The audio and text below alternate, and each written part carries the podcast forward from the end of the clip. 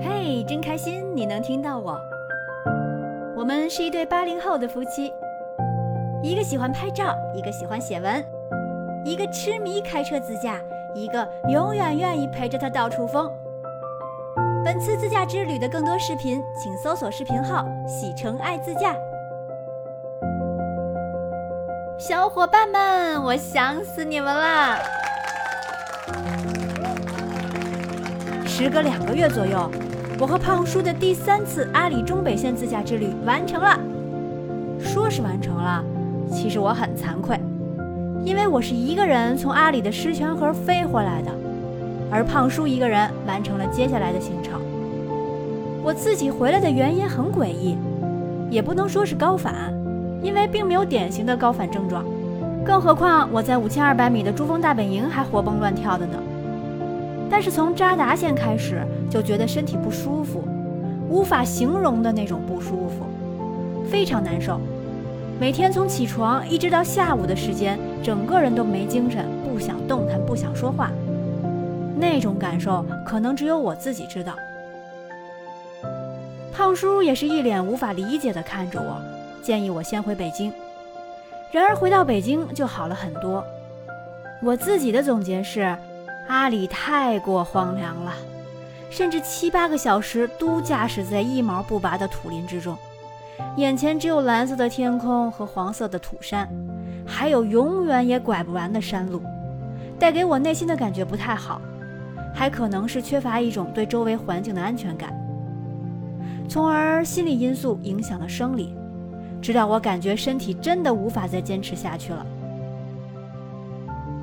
在决定买机票之前，我犹豫了很久，因为一错再错之旅，因为蜘蛛寺，因为萨普神山，因为圣象天门，也因为很多梦想之地都要终结于此了。也因为我无法陪伴胖叔继续完成这趟行程，还是心有不甘的。但是，一旦过了狮泉河阿里机场，就没有能捷径回家的机会了。唉，算了，留得青山在，不怕没柴烧，我还会再来的。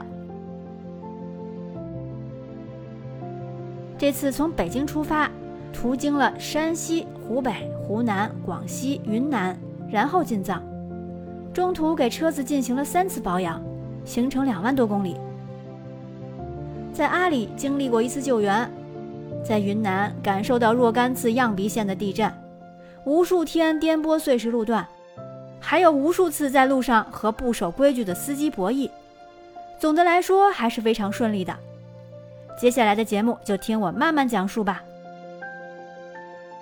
先说几个名词来抛砖引玉一下：白水台、梅里雪山、珠峰大本营、冈仁波齐、羊卓雍措。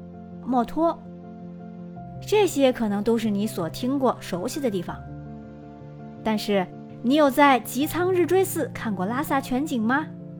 你知道海拔最高的村子和圣湖在哪里吗？你有亲眼看过藏民用马棚拥错圣湖的水做洗礼吗？你有不花门票钱在日托寺看过像马尔代夫一样大美的洋湖吗？你有在阿里登上穹窿银城，想象一个王朝的兴衰吗？你有体验过和喇嘛互相听不懂还能比划着聊天吗？你知道植被丰沛、野兽横行的高丽贡山中还有一潭超级赞的野温泉吗？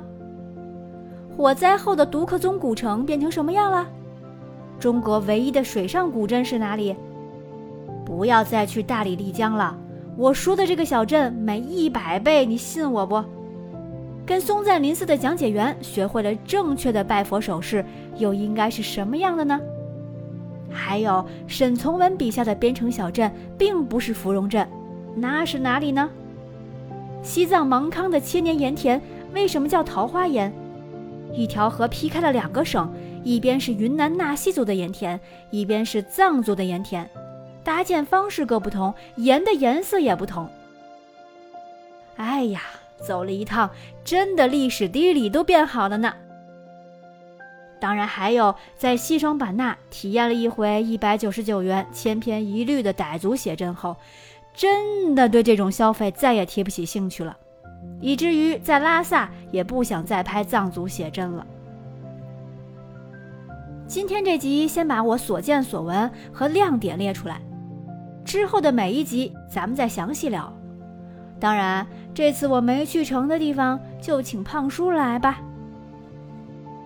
最后，特别想总结一句话：对于旅行，重要的不是去哪儿，而是去呀，去呀去呀，走啊，走出去啊！因为我这趟不出门，我是真不知道自己体力还这么好。